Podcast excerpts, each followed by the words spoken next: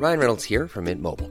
With the price of just about everything going up during inflation, we thought we'd bring our prices down. So to help us, we brought in a reverse auctioneer, which is apparently a thing. Mint Mobile unlimited premium wireless. Ready to get 30, 30, bit to get 30, bit to get 20, 20, 20, bit to get 20, 20, bit to get 15, 15, 15, 15 just 15 bucks a month. So, Give it a try at mintmobile.com slash switch. $45 upfront for three months plus taxes and fees. Promo for new customers for limited time. Unlimited more than 40 gigabytes per month. Slows. Full terms at mintmobile.com.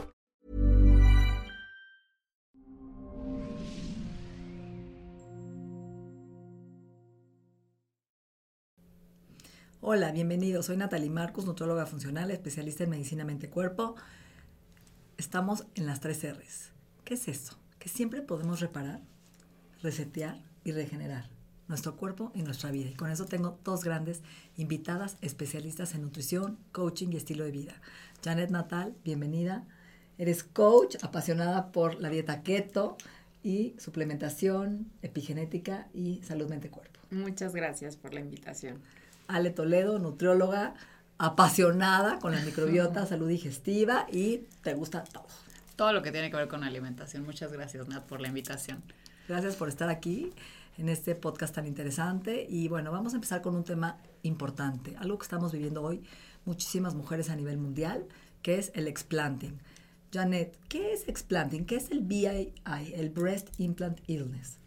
La también conocida como enfermedad por implantes mamarios es que más que una enfermedad es, son una serie de síntomas eh, sistémicos porque aparecen en diferentes tipos del cuerpo y van desde una inflamación, dolores de cabeza constante, problemas de la piel, dermatitis, eh, niebla o, una nube mental, eh, también hay muchos problemas digestivos, hay problemas autoinmunes que se desatan enfermedades eh, como la tiroides o, o, son muchos síntomas, no se puede hablar de uno en específico para decir, ah, tengo esa enfermedad, son diferentes que, que rara vez se relacionan con los implantes, tristemente. Ok, ¿y cuándo empezó a surgir este movimiento, esta información de que los implantes nos pueden hacer daño? Mira, yo lo que, lo que tengo hasta ahora entendido de todo lo que he, estudiado es justo que desde 1950 se habla de que existía una enfermedad coadyuvante a los implantes mamarios, ¿no? Y después de ese tiempo hubo un momento en donde la FDA prohibió inclusive la implantación por todos los efectos secundarios que tenían en las mujeres en, ese, en, ese, en esa etapa. Después, cuando llegan estos nuevos implantes que son de gel como cohesivo, que ya no son líquidos, es cuando permite la FDA volver a utilizar estos dispositivos médicos como una opción para darle una vida eh, diferente a las mamas, ¿no? Y obviamente esto tiene pocos años, fue a raíz de creo que de 2009 que empieza esta implantación de nuevo y entonces cuenta los años que hay de entonces para acá, que son que como 15, ¿no? 2009, y ahí es donde empezamos a tener eh, este estudio de qué es lo que sucede con estos implantes en las mujeres. Por lo que yo noto y por lo que, por mi experiencia propia, puedo decirte que hay mujeres que se empiezan a explantar casi que después de los cinco años de haber tenido el implante mamario dentro. Explantar es quitar de alguna forma el implante. Se dice o, o, nos explican que la mejor forma es justo sacar el bloque del implante, es decir, sacar el implante completo con la cápsula que lo envuelve para que justo no tengas ninguna sepsis ni ningún riesgo de tener alguna infección en el momento de extraer el implante. Pero también existen casos donde los implantes cuando están intramusculares pueden estar pegados o las cápsulas estar pegadas en, en, las costillas o en algún tejido del cuerpo y en ese caso ya no es tan fácil retirar la cápsula completa. Y bueno, ahí busca el médico la forma de retirar lo más que se puede la cápsula eh, con todo lo que conlleve el implante y la cápsula completa. Ahora, eh, Janet, tú te acabas de explantar. ¿Por qué lo hiciste? ¿Cuál es tu historia? Yo tenía 14 años con los implantes y en aquel momento me pusieron los implantes texturizados, que eran aparentemente los mejores para evitar la, contra contractura muscular, eh, capsular, perdón. Y eh, nunca tuve ningún síntoma aparente. A partir de que tuve a mi segundo bebé, que lacté y demás, empecé a notar una simetría muy fuerte en las mamas. Y eh, hace, justo me, me explanté hace dos meses un mes antes, bueno, yo tenía problemas que ahora lo veo ya explantada. Tenía una dermatitis atópica que pues, me ponía nerviosa y se me encendía mucho más, me salían granitos en la cara y demás. ahora que me los quito, veo que pues no era dermatitis atópica, era parte un poco por los implantes. Em, pero realmente no tenía síntomas como muy claros. De un año para acá empecé con dolores de cabeza que a mí nunca me dolía la cabeza, nunca los asocié con, con ese tema. Y eh, pues me, empecé a, a, tener problemas para bajar de peso, demás. Son cosas que jamás en la vida pensé que tenían relación. Cuando empiezo a leer un poco y a ver por ahí un post, el primero que vi de explantación y me empecé a meter, investigar y demás, es cuando me fui, decidí hacerme un ultrasonido y se veía aparentemente que estaban rotos y es cuando yo decido explantarme. Ya una vez, en, eh, pues, cuando me dan, salgo del quirófano. Déjame interrumpirte. Fuiste a ver a algunos médicos y ¿cómo fue su respuesta?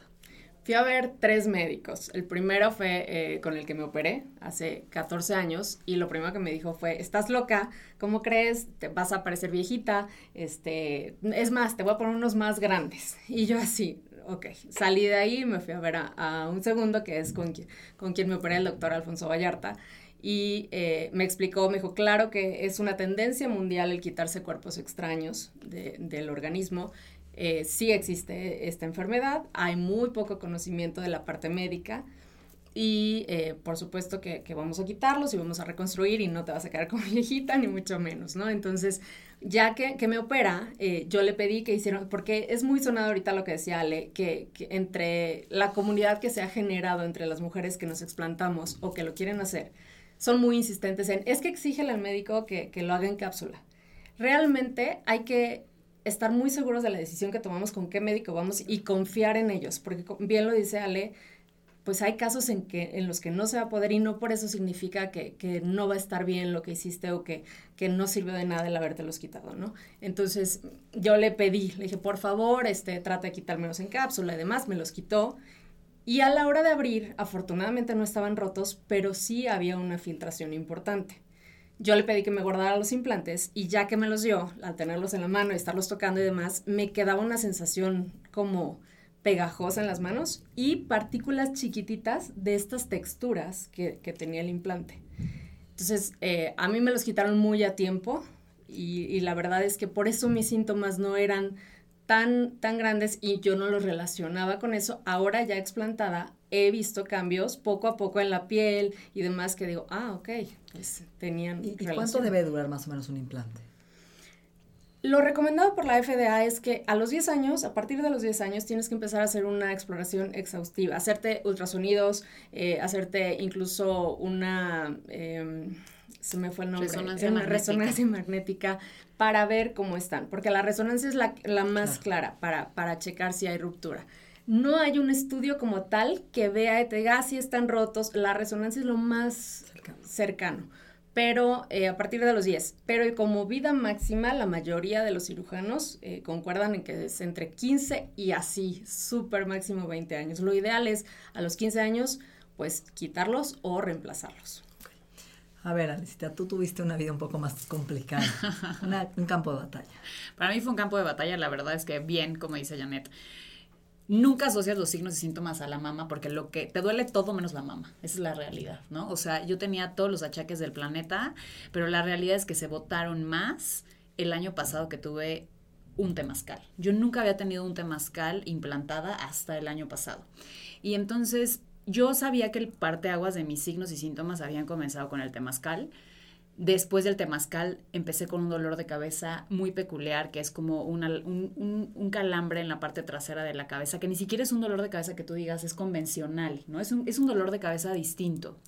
Empecé con dolores de cabeza, los signos y síntomas se fueron agravando a tal grado donde se me empezaba a bajar la temperatura corporal y terminé como con ataques de ansiedad donde yo sentía que no podía respirar, que me faltaba el aire y donde no podía movilizar correctamente mis articulaciones de los brazos. Toda la parte eh, de arriba me costaba mucho trabajo manipularla.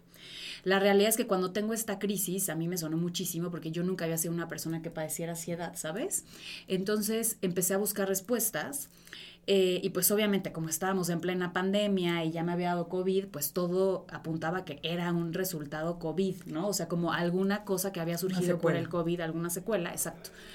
Y bueno, yo la verdad es que a diferencia de Jan busqué, o sea, me checaron creo que más de 11 especialistas diferentes. O sea, de verdad, en todo este año recorrí más de 20, pero me refiero a especialistas en internistas, ¿no? Y después cardiólogos, y bueno, me hice una serie de estudios, porque todo apuntaba que era mi corazón, porque lo que yo sentía más era una opresión en el pecho y como el corazón a todo lo que daba, ¿no? Como una taquicardia, aunque no, se, no era visible en ninguna toma médica. Eh, resulta que así fue pasando el tiempo. Eh, hasta que cada vez se fueron acentuando más. Un año tuve de gracia, como unos meses tuve de gracia donde no me sentí tan mal, pero me daba cuenta que los signos y síntomas aparecían justo en mi periodo menstrual, cuando las hormonas otra vez volvían a estar como crecidas, ¿no? Donde pues al final el periodo menstrual hace como este estrago en la mujer, donde el sistema inmune disminuye y también tus hormonas cambian. Y bueno, pues para no hacer el cuento más largo, al final eh, o sea, tenías una fatiga crónica. Fatiga crónica, no me podía levantar de la cama, sentía que ya dolores de articulación. Al final, antes de la cirugía, yo ya no podía ni hablar, tenía la voz súper ronca y sentía toda esta parte de la tráquea súper inflamado, la parte de la espalda, o sea, como toda esta parte trasera, yo ya no podía ni mover los brazos del dolor de espalda que tenía. Tenía dolor articular en rodilla, tenía dolor articular en... en, como una fibromialgia, Yo creo que diría que algo así, muy parecido.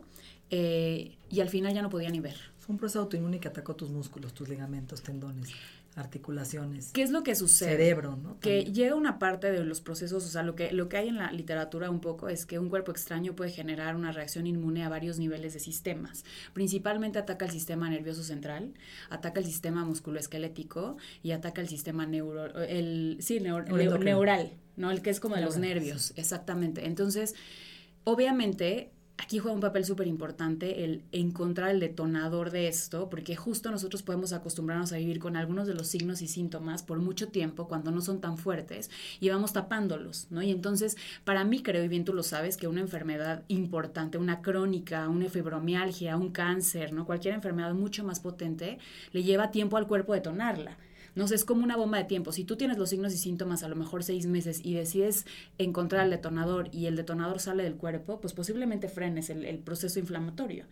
Pero si tú sigues con un detonador importante por muchos años, pues evidentemente el cuerpo, si no lo frenas al principio, pues va a ser una como un proceso inflamatorio cada vez más fuerte hasta que puedas detonar una enfermedad.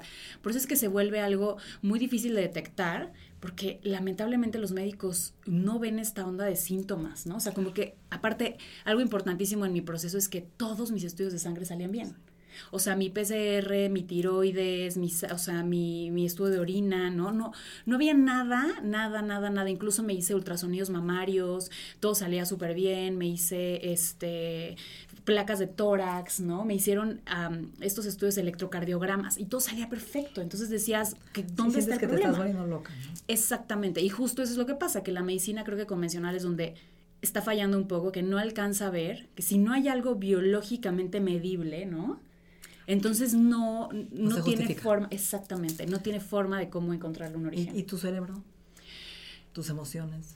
creo que mis emociones, o sea, la verdad es que a mí no, no, no, es como que siento que el, implante me haya hecho sentir mal. Lo que sí me hacía sentir muy devastada era saber que no me sentía bien, no encontraba el origen y yo sentía que me iba a morir, porque los signos y síntomas cada vez eran más fuertes. O sea, yo de verdad le dije a mi esposo muchas veces, me voy a morir. O sea, cuando llegué al hospital, todas las veces que me fueron acompañando, siempre iba acompañada. O sea, yo sentía que llegaba al hospital y de verdad ahí me quedaba. ¿no? Y entonces cuando volví otra vez a tener esta oportunidad de abrir los ojos, te juro, desde el año pasado que viví el temazcal, no había una sola noche que yo no agradeciera por un día más de vida. Qué fuerte. Y yo creo que ese es el tema, que cómo, ¿no? Separas o identificas los síntomas con otras 17 mil cosas, porque crees que ya tienes cáncer o, ¿no? O que realmente ya tienes una enfermedad autoinmune, y, son tan diferentes los síntomas a nivel, ¿no? Piel, pero cerebro, pero intestino, pero hormonal, que no hay un estudio, como bien dices, que digan, a ver, estos son síntomas relacionados a la enfermedad de implante mamario. Entonces, ¿a dónde recurro o a quién le hago caso o cómo, o será la razón, el disparador para quitarme los implantes y voy a mejorar? Yo creo que ahí entra un problema, eh, bueno, más bien yo creo que aquí entra un poco la intuición. Yo creo que el cuerpo está diseñado para que tú conectes con él y si lo escuchas y lo sabes interpretar, es muy fácil llegar, ¿no? A, a, encontrar el origen. Yo creo que los médicos, al final, yo siempre le digo a mis pacientes, aunque yo sea el especialista, quien lo vive eres tú. Quien conoce su cuerpo eres tú, quien habita ese lugar eres tú. ¿Qué puede ser? ¿Qué te puede dar una pauta para saber dónde está el problema? Al final yo creo que cuando tú conectas con el cuerpo y lo escuchas, la vida te va poniendo estas señales para que tú puedas encontrar el camino para tu recuperación. Solamente que a veces ponemos antes otras cosas que realmente, o sea, yo estaba empeñada en encontrar lo que me estaba causando ese problema, ¿sabes? O sea, yo decía, lo voy a encontrar porque no puede ser que todo salga bien y que no haya una, una solución lógica a lo que me está sucediendo cuando yo me estoy muriendo por dentro, porque así te puedo decir, o sea, siento que estás muerta en vida, porque no puedes, moverte. Yo ya no podía hacer ejercicio. De seis días a la semana que hacía ejercicio, ya no podía ir tres más porque entonces ya no podía aguantar las rodillas, ya no podía poner atención con mi hijo y poder trabajar al mismo tiempo, ¿no? Sentía que no rendía ni en mi casa ni en la oficina. Entonces, al final, si tú conectas con tu cuerpo, es sencillo encontrar este tipo de especialistas. Y también importante que busquemos y nos acerquemos a esos especialistas que nos vean de forma humana y que vean de forma integrativa. ¿no? Porque la medicina convencional, y bien tú lo sabes, se ha dedicado a separar el cuerpo en sistemas, cuando el cuerpo es unido, ¿no? Es una, una sola cosa, tu cuerpo, tu mente, tu alma y todo está unido en una sola, en una sola fase que tienes que poner, conectar y, reacomodar. Entonces al final sí encuentras la solución. Sí, no hacerlo porque estoy escuchando, ¿no? Las experiencias de todos los grupos que están ustedes, ¿no? O que estamos en Breast Implant Illness, sino realmente hay algo que no fluye, que no está en ti.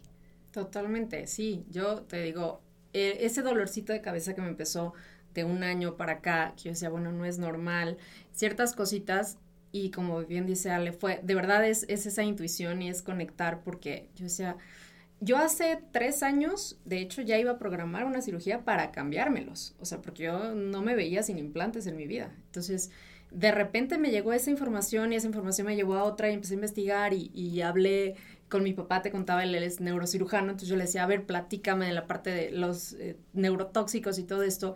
Todo me empezó a hacer sentido, dije, pues van para afuera, pero no por lo que, por, por lo que estaba leyendo. Sí, claro que me impactaba muchas historias de, de otras chicas como Ale que tuvieron síntomas muy fuertes, pero más por lo que yo quería, porque yo decía, eh, y, y, sabes que también mucho en la parte, que aquí va otro tema más allá de la salud, la emocional y el amor propio y esta parte, porque tengo una niña. Y yo decía, es que le tengo que ser el ejemplo para mi hija y cómo le voy a hablar de aceptación y de eh, cuidarse y de más allá de un físico si yo traigo Ahora dos te operaste y estuviste un, un mes sin verte.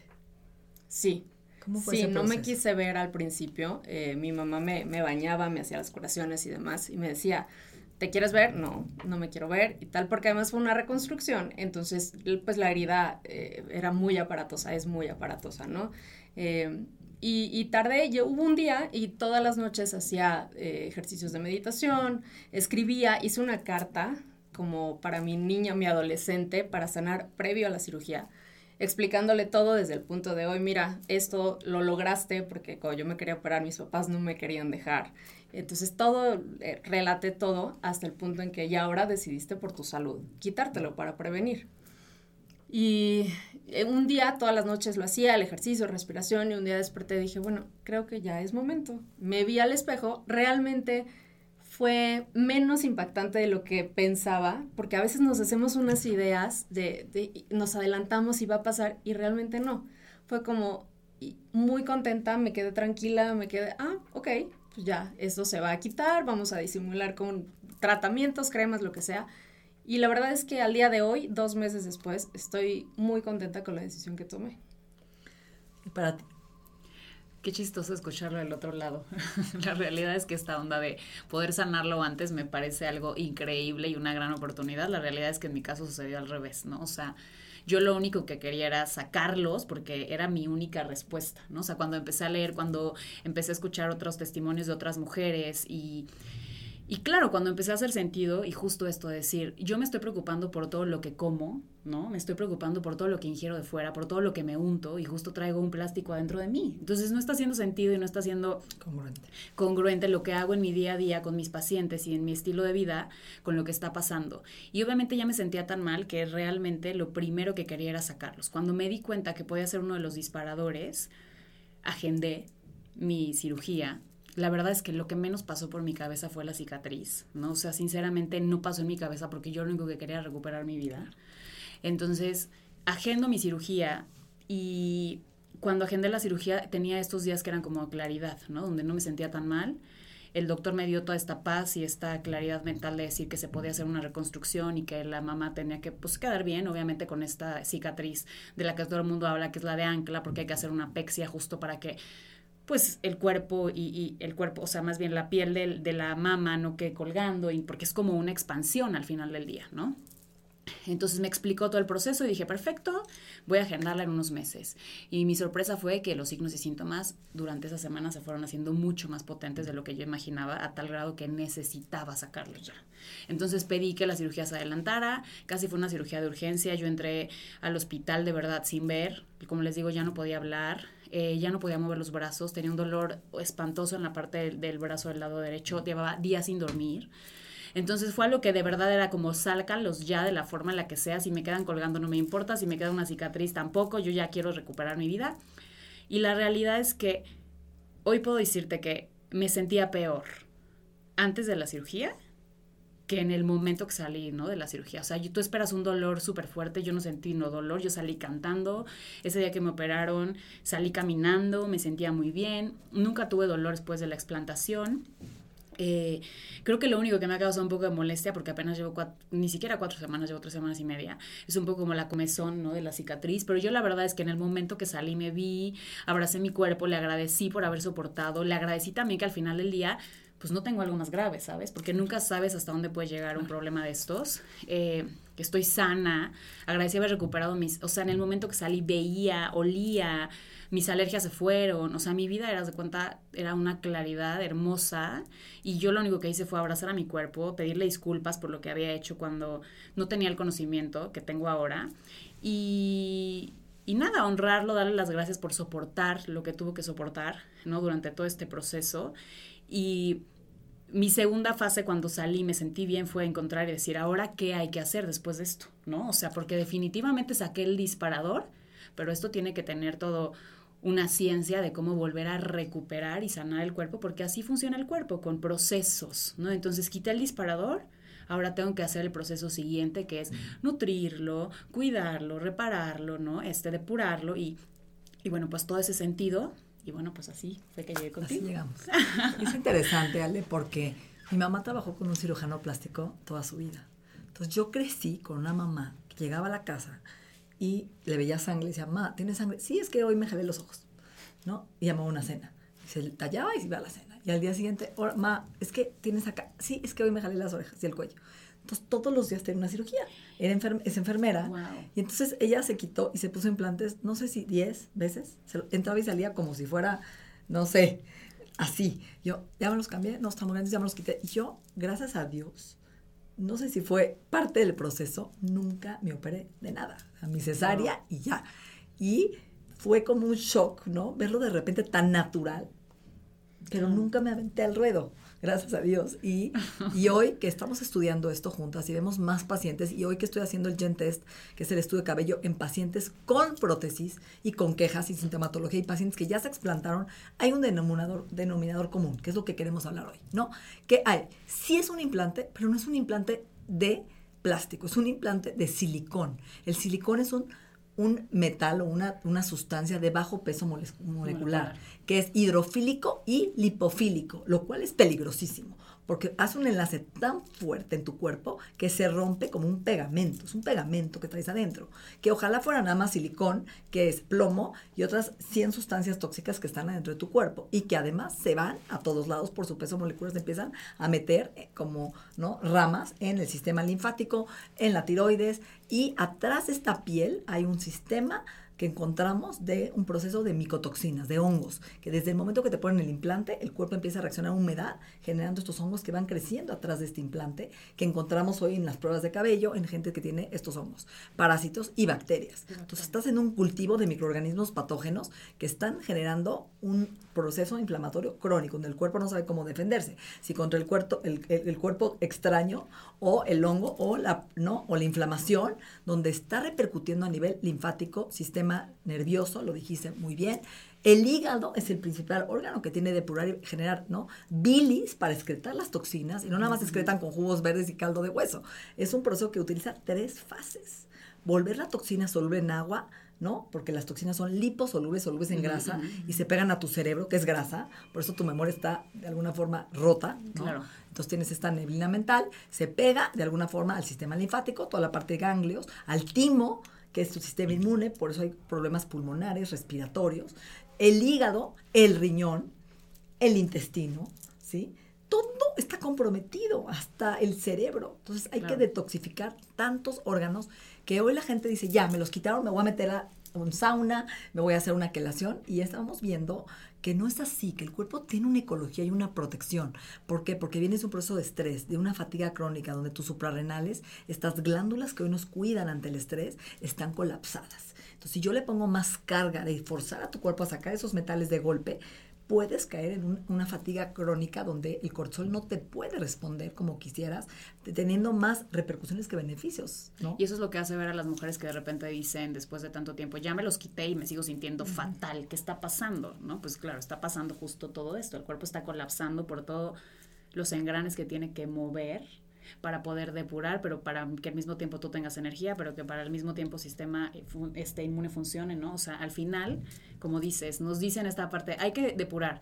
Ajá, pero el proceso de depuración no es inmediato. Y, es, y, es, y tiene que ser muy progresivo, muy pausado, muy gradual, porque está de por medio. Fíjate lo que también dijiste. A ver, ¿qué pasa con mis glándulas suprarrenales y mi tiroides? Si yo tengo una neurotoxicidad, también estos metales pesados que se desprendieron se van a la tiroides y puede haber un hipotiroidismo y un, ¿no? Hashimoto. y un proceso autoinmune.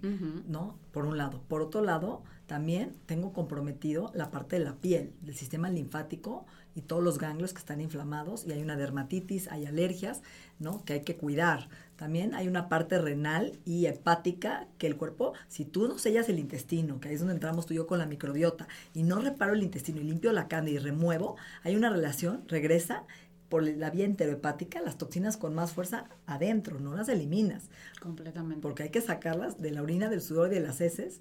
Y ojo con hacer ejercicio de alto estrés, porque ya hay un proceso de dos cosas. Oxidación. O sea, cada vez que una, toxina se elimina, genera radicales libres, te oxidas. Entonces hay un estrés oxidativo donde hay una guerra, una tormenta de inflamación de citoquinas, hormonas inflamatorias con exceso de oxidación, radicales libres por las toxinas que están eliminando y al mismo tiempo que hay este proceso tan cañón, o sea, te juro que ya no quieres ni leer, ¿no? Pero está sucediendo. Tu mitocondria, que es el pulmón de la célula, no camina, no hay energía. Y sabes qué pasa, lo que dijiste importante que no mencionamos es que justo cuando hay un sobrecrecimiento de bacterias patógenas en el intestino, como por ejemplo la cándida, evidentemente también hay un secuestro de minerales. Todos los minerales que nuestro cuerpo necesita para poder hacer estas estos procesos de depuración, de nutrición, de reparación, de restauración necesitan nutrientes, combustible para poder llevarse a cabo. Si tú estás colapsada desde el inicio, no tienes energía, no hay combustible, el cuerpo no tiene con qué hacer esa cerra- o sea, sabes con qué llevar a cabo todo este canal de eventos que necesitas para poder restablecer tu cuerpo e- y mantenerlo vital. Entonces, aventarlo al ruedo sería como, estoy convaleciente, aviéntame al ruedo y entonces lo que haces es que lo único que, que vas a lograr es que el cuerpo colapse más. Y lo que dijiste, ¿por qué se pierden los minerales? Por los metales pesados. Acuérdate que los metales compiten con los minerales. El plomo, ¿sí?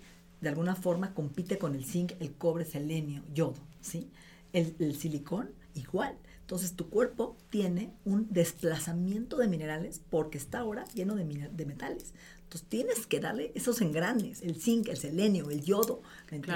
Para que el cuerpo pueda liberar los metales pesados y tenga cómo responder. Por eso yo creo que en el caso de Ale, por ejemplo, que llegó casi de emergencia, pues es diferente. Pero si ya tomaste la decisión de hacerlo, es importante programarlo y prepararte desde antes. 100%. Porque además es una cirugía que, que puede irse desde dos hasta seis horas, dependiendo de cómo esté la cápsula, de si están rotos o no los implantes, eh, de muchos factores. Entonces, es cirugía, eh, anestesia general por, por la parte en la que está, o sea, para que llegue a, esta, a, a la parte alta se necesita cirugía, eh, anestesia general. Entonces, hay que prepararte desde antes con una suplementación, con una alimentación, con, con pues, tratando de, de, en un ambiente que esté lo más sano posible y libre de toxinas para que esa recuperación sea mucho mejor, porque también tiene que ver el proceso de cicatrización, todo esto tiene mucho que ver, entonces es importante prepararte tanto física como mentalmente, ¿no? Si, si no es un caso como el de Ale, que, que, ya tiene que ser. Y fíjate algo importante, es como si la gente se quiere quitar las amalgamas y empieza a usar queladores sin haberse quitado las amalgamas que tienen mercurio, yo lo he visto. Entonces empiezan a tomar DMCO, que es un quelante, clorela, con amalgamas, y es peor, porque esas amalgamas que tienen mercurio activo se van a ir a los huesos y se van a quedar en todo, todo el sistema nervioso, hueso, y el momento que viene la menopausia o que empiezas a desmineralizar tus huesitos, salen adelante estos metales y te empiezas a tener, ¿no? Enfermedades neurodegenerativas. Entonces, ojo, no es quelar, es un proceso sano, amoroso, gradual, y ahí para esto traje estas especialistas y además estamos creando un programa juntas para ayudar a la gente que logre entender, uno, lo que está viviendo, se identifique con los síntomas y haga algo. No se trata de tomar un jugo verde o un caldo de hueso, es realmente entender que hay millones de suplementos importantes como el inositol, por ejemplo, como la vitamina C, como los minerales, como el NAC, ¿no? El ácido lipoico, que nos, glutatión, que pueden ayudarnos de una forma noble a detoxificar sin poner en riesgo. Y cuando entrar a un sauna, es un proceso gradual, no de golpe. Porque claro, te quieres quitar todo rápido, ¿no? Claro, y entender que también trajiste el disparador, a ver, 10 años de tu vida. O sea, es lo mismo que es como bajar de peso. Quieres bajar un peso que acumulaste, ¿no? Acumulaste nueve meses o en 10 años. Pues no, el cuerpo tiene su proceso y hay que ser, como tú lo dices, muy amorosos, entender que todo lleva su tiempo y que el cuerpo va a repararse siempre y cuando le des las herramientas para que eso suceda. ¿Cómo les gustaría cerrar este programa? Aparte que los invitamos a entrar al programa de Explanting con un inmunólogo, un cirujano, dos especialistas en nutrición, en coaching, en medicina funcional, ¿no? En la parte, va a haber una psicóloga, en la parte de amor propio, una coaching en movement, body movement, ¿no? Toda la parte de eh, movimiento genuino, desde el amor, la compasión. Ale, ¿cuál es tu consejo a la gente que te esté escuchando? Eres nutrióloga, ves pacientes cada vez sabes más de este problema sin alarmar, alarmarnos, sino concientizarlos desde el amor propio. Yo creo que primero tienes que entender cómo funciona tu cuerpo y eso es importante para poder tomar decisiones a favor de él, buscar especialistas que te ayuden a conectar contigo, que sepas, que sepas entender que cuando algo está mermando tu vida, entonces sí es momento de tomar una decisión. ¿no? no tienes que explantarte si no tienes signos y síntomas. También creo que eso es bien importante porque de repente se viene una ola donde todo el mundo se quiere explantar, ¿no? Y lo que yo he visto en estos grupos de redes sociales es que hay muchas mujeres que tienen signos y síntomas muy graves y no se pueden explantar por falta de recursos, pero hay otras que no los tienen y no tienen recursos y solamente la, la parte mental les está jugando un papel muy chueco. Entonces... Y solo el 3% me mencionaste que tiene síntomas. Sí, se dice que hasta el punto 3%. Entonces, realmente hasta ahora es lo que se conocen. Seguramente a lo mejor más adelante habrá más mujeres, ¿no? Aquí el punto es, conoce tu cuerpo, mantente siempre observada, porque eh, algo dijo Jan muy importante es cuánto tienes que cuidar tus implantes. Si tienes un implante interno, es importante que cada año visites a tu cirujano, es importante que cada dos años te hagas una resonancia magnética, porque muchas rupturas no aparecen en ningún otro estudio. Entonces, siempre tener consciente de cómo está tu cuerpo por dentro. Si no tienes ningún signo y un síntoma, no te alarmes, simplemente creo incluso que es muy buena oportunidad, si tienes un implante mamario, de cuidar tu estilo de vida porque aquí el punto es que tú traes una bolsita, así lo veo yo, traes una, mochila cargando durante toda tu vida y para que tú detones una enfermedad mucho más fuerte y signos y síntomas, necesitas estarle metiendo piedritas a la bolsa hasta que la bolsa pesa demasiado y no puedes cargarla. Entonces, si tú sabes que traes algo ahí que puede ser un problema, cuida todo lo demás que hay alrededor, ¿no? Para que no se vuelva un problema. Y si definitivamente tienes signos y síntomas que no les encuentra solución y bioquímicamente no hay manera de medirlos, entonces sí voltea a ver qué hay dentro de ti, porque estos signos y síntomas, ojo, no solo aparecen con implantes mamarios, aparecen con cualquier tipo de implante en el cuerpo y cuerpo extraño, implantes dentales, en rodillas, en cadera, en columna, entonces es súper importante, ¿no? Que sepas qué hay dentro de ti. 100% así es como que creo que, debería empezar este proceso sin alarmarte, simplemente con la conciencia de cuidarte y darle lo mejor a tu cuerpo.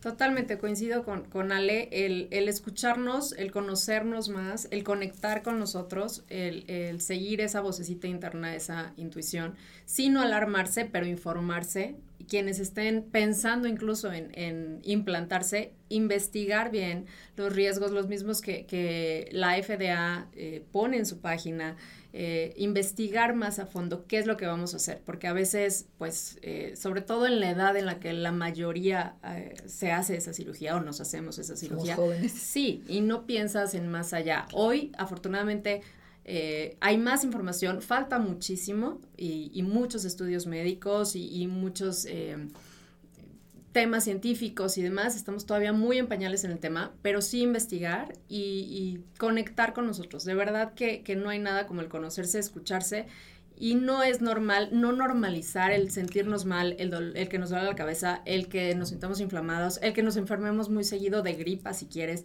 La ansiedad y depresión, no lo hablamos mucho, pero es uno también de los factores importantes que se ven eh, con este tipo de implantes, ¿no? Entonces, si, si estamos muy deprimidos, si, o ya diagnosticado con depresión y tal, pues nada más echarle un ojito y, y tomar cartas en, en, el, en el asunto, ¿no? Claro, hay una neurotoxicidad que afecta los neurotransmisores y todas las células de tu cuerpo. Así que esto fue Explanting. Gracias. Gracias, Nat. Muchísimas gracias por su testimonio, por compartir sus conocimientos con tanta gente, por estar aquí hoy y ojalá podamos ayudar a mucha gente. Gracias.